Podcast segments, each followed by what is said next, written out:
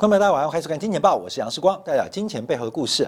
好，受到这个新冠疫情似乎再度爆发的影响啊，让这几天全球股市包括商品市场都出现非常大的震荡，尤其是美国股市啊，在连续多日量缩之后，忽然出现了一个修正的变化。我们就看一下新冠疫情在这边的一个冲击跟影响。从法国做观察，包括法国总统马克宏说考虑再度全国封城。那日本的疫情更加严重，甚至不排除。取消举办二零二零年冬季的这个夏季的东京奥运啊，不是二零二一年哦，二零二一年举办的仍然叫二零二零年的夏季奥运会啊，所以可能会再度延后，还是呃这个取消。另外，美国的疫苗接种速度加快，可是似乎疫苗。接种速度加快，并没有有效的抑制新增确诊病例的再度反弹。另外，特别的包括巴西跟印度，更出现了全面性疫情爆发的现象。我们从全球做观察啊，在昨天晚上，农产品特别包括玉米、黄豆。小麦同步走高，那特别关注的除了气候因素，美国中西部的干旱正在扩散之外，另外就是包括主要产粮大国，从巴西到印度都出现了更严重的新冠疫情爆发的变化。我们从这张图也看到啊，这个蓝色的线就蓝色最多啊，新冠疫情爆发最夸张的是巴西。那另外，假如观众有看到细象化，就是紫色这条线。忽然往上暴冲，就是来自于印度。那印度的整个这个目前新增确诊病例的暴增，跟死亡人数快速拉高，跟前期的社会结构跟莫迪政府的相关的封城政策有关。因为执政不利，所以使得这个印度的疫情忽然在今年出现年初快速爆发。跟病例走阳的变化，在去年度，其实印度的新增呃这个肺炎的疫情啊，就深受国际卫生组织的担忧。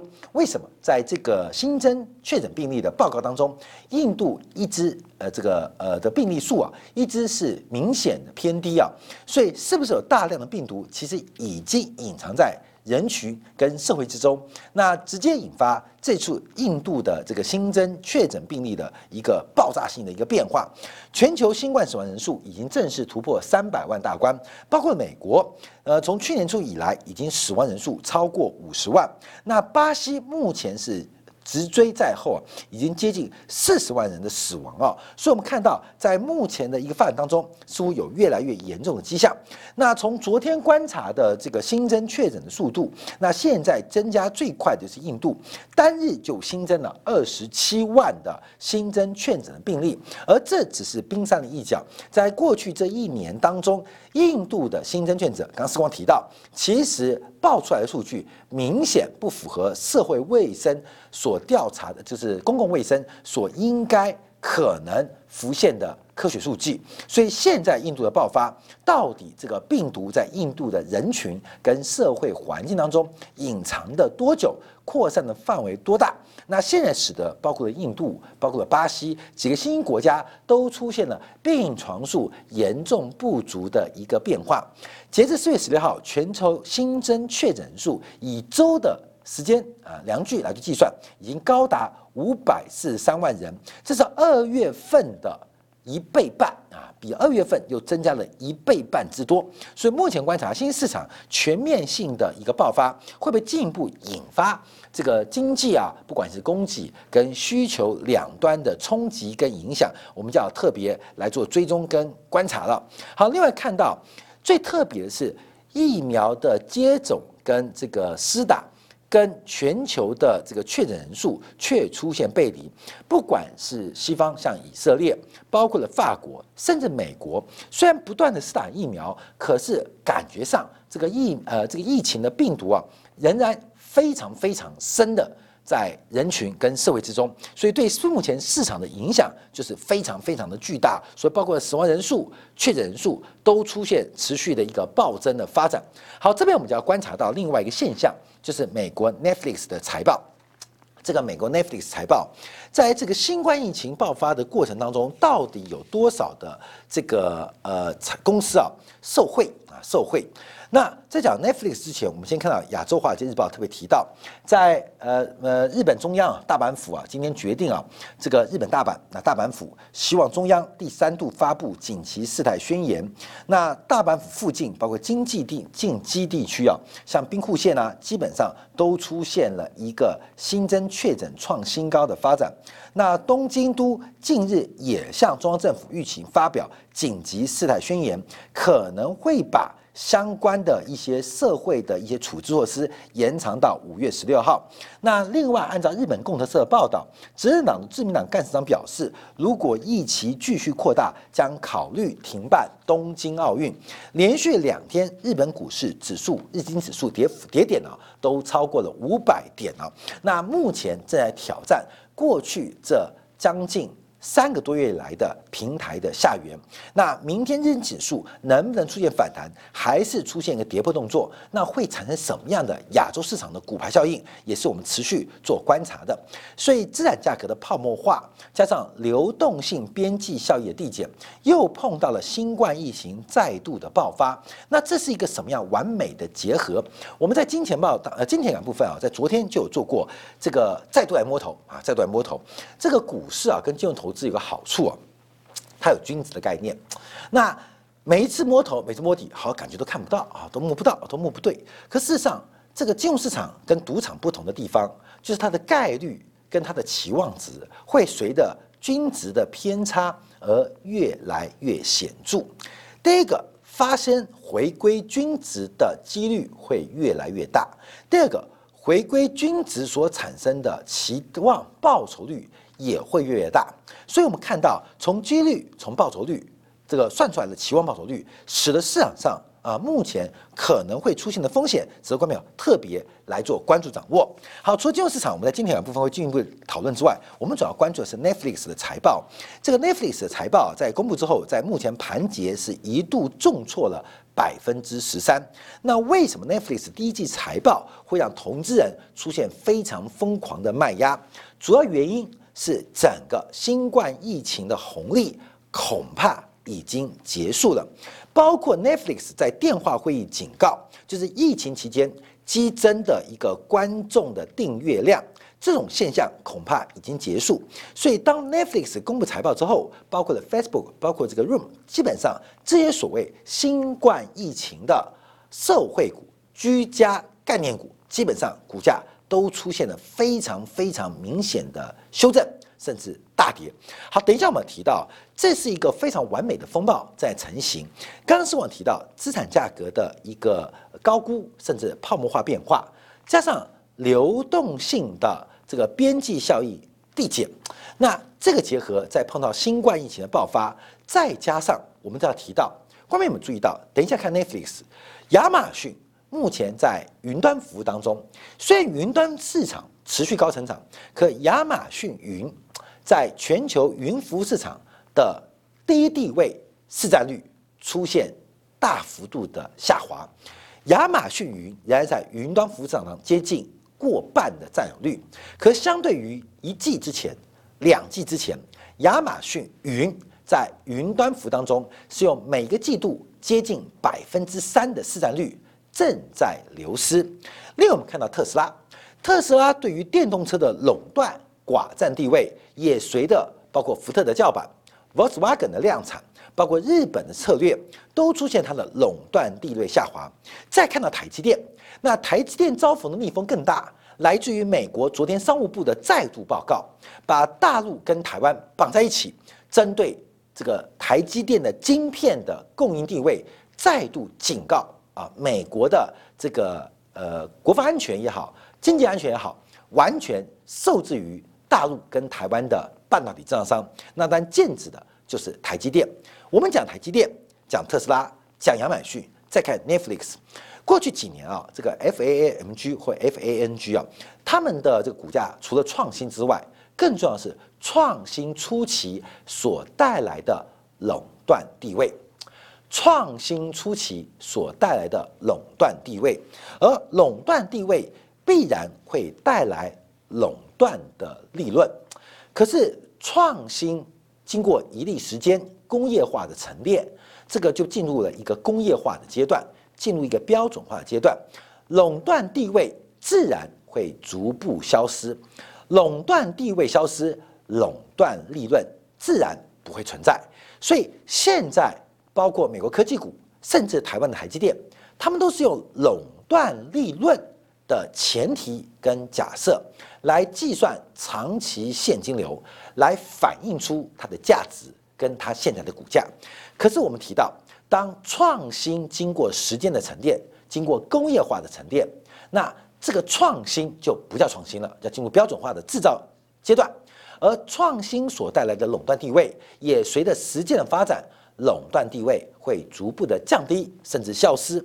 所以他们引以为重的垄断地位带来的垄断利润，基本上也会逐步的大幅减少。所以他们现在的估值啊，尤其科技股的估值，基本上基本上，举台湾一个例子的四星啊，四星啊，这股价从一千块啊，才短短不到半个月时间腰斩啊，甚至叫做。脚斩啊，脚斩啊，这个呃，这个膝盖斩，这股价不仅跌了一半，而且跌幅接近六十 percent。所以，我们看到，当这个垄断地位受到政策影响，受到国际贸易摩擦，还是受到新冷战影响，还是甚至受到垄断地位的消失，呃，基本上影响冲击是非常大的。我们今天在开会的时候就讲到，两千零七年创意上市的时候啊。呃，大家可能不知道这个故事啊，这创意老板应该叫那时候董事长石克强吧？是不是？好像是石克强，借是实啊。那他老婆啊，何慧玲还是什么何慧玲？应该是差不多，就中 HP 的大中华区总裁啊。那当然啊，这个后来啊，这个创意的负责人好像是石克强，因为好像是因为内线交易还是什么违反公司法、证券法关系啊，就请辞啊。那因为外商对于这个公司经理人的道德操守是很高的，也使得这个何慧玲吧离开了中。这个台湾啊，这个大中华区 HP 的总裁的位置啊，那为什么出这个事情？就是创意。那创意股价，创意是台积电的子公司，专门提供 IP 的授权跟 IC 设计的协助。在那个年代，这个台积电也碰到了一个半导体周期的溶解。那个年代啊，那个年代就两千零六零七年的时候，那台积电的产能非常稀缺啊，成为一个稀缺的产物，要拿台积电的产能基本上非常困难。可是出现了一个绿色通道，就是假如你把订单或把 IC 设计或是 IP 购买透过创意，你可以优先取得台积电的产能。那联电比照办理，就有个智源啊，这个智源跟创意在两千零六年、零七年、零八年，从挂牌 IPO 到股价一飞冲天，是以十倍数的价格在股市喷出跟发展。因为第一个啊，制造设计都不是核心。IP 才重点。十年前、十五年前故事讲这个啊，那真实的故事，创意跟智源的故事，并不是 IP 多重要了，也不是什么核心啊，主要是智源跟创意可以独家拿到台积电跟联电的产能，所以他们的财报、营收、盈余出现爆炸性增长，并不是创意跟智源手上的 IP 多值钱，IC 设计多核心。主要他们的营收盈余爆炸，来自于他们跟台积电母公司、来自于联电母公司的特殊性关系，而这种特殊性关系是明显台积电跟联电的让利。所以话讲到这边，创意跟智源的飙升，不排除是台积电部分高管或是联电部分大股东一个非常不错的变现管道。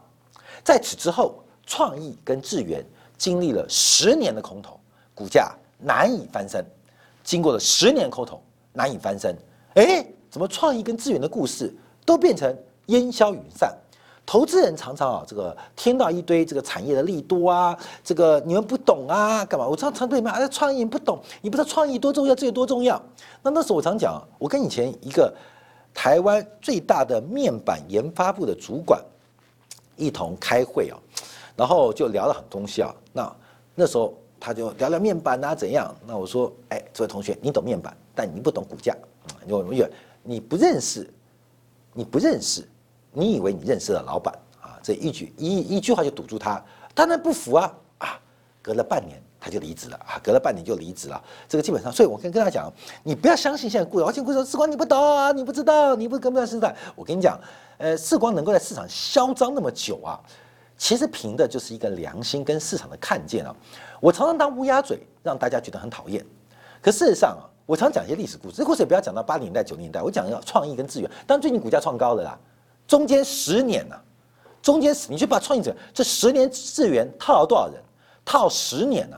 套十年呢？那当然现在有新的故事，为什么筹码都洗干净了？当然有心人士啊，或有利人士再玩一遍，因为筹码都沉淀干净，该死的死光了，这个韭菜这个地都已经荒废掉了，所以重新开始种韭菜，又有个新故事。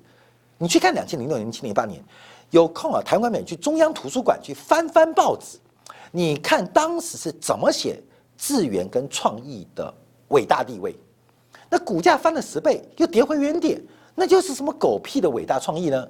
原因是大家不要看表面，所有的背后，所有的背后，其实都是一个股价操作的现实跟生意的过过程。所以我跟大家分享，所以也大家骂我时光乌鸦嘴啊，然后老是看空啊，其实也不是看空啊，其实今年也知道我们也看多不少东西啊，啊，这个呃看好看坏，那各自大家评断，那大家能够在金钱报和金钱感呃的这个节目当中得到一些投资的一些呃方向。那能够获利，那恭喜大家，这主要是也是看法。所以我常当乌鸦嘴，原因就是很多故事基本上就是鬼扯，你知道吗？就是瞎扯。那这个瞎扯东西啊，大家要留意啊。我还记得世光啊，这个在东升做这个国剧那时候不是要下市吗？国剧要下市，你们记得吗？你们记得吗？你们不记得？国剧现在好厉害哦！世界上国剧有一度陈太平要准备下市啊。这国剧在两千年玩到最高峰时候，告新增资干嘛？他去交女朋友，带小朋友骑马去认识关之琳了，都玩到哪里去了？你知道吗？你去对关之琳的绯闻，你知道国剧八。陈泰明在国剧股价最高峰时候做了些什么事？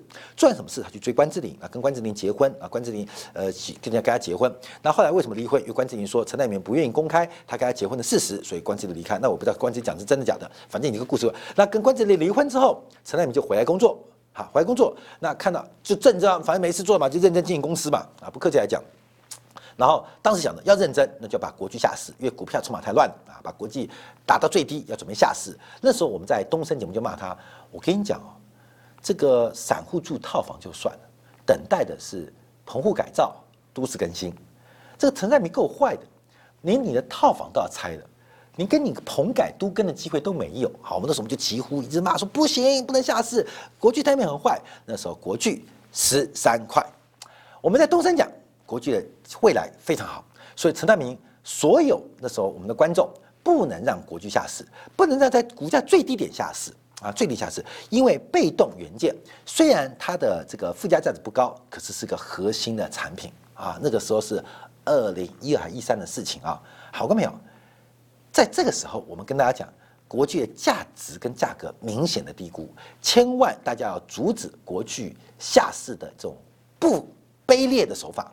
啊，后来他下市失败嘛，因为市场上不仅是我们这个散户的声音、外资的声音、各式法人声音都不准啊，这个呃国巨的下市啊，好，国巨后来不能下市啊，搞搞搞搞就上来了啊，就一千多块，看没有？所以很多故事啊，呃，我们历经我们可以进今年报应该两千七百集了，其实原因在这边，我们在花点时间讲这个东西啊，原因是让大家了解到股市啊，你当下的故事绝对催眠你，故事不好听，呃，不够真实。你不会相信啊，所以我今天又想到资源跟资源，早早早上讲跟大家讲创一个资源事情啊，我刚讲 Netflix 啊，所以跟大家报告，大家又觉得台积电怎么会垮，亚马逊怎么会完蛋，这怎么会结束？关没有？你要知道，创新很容易带来垄断，垄断的地位会带来垄断的利润，但垄断的地位跟垄断的利润，基本上要观察它能够持续多久，你千万不要用在垄断地位的垄断利润来换算它的价格。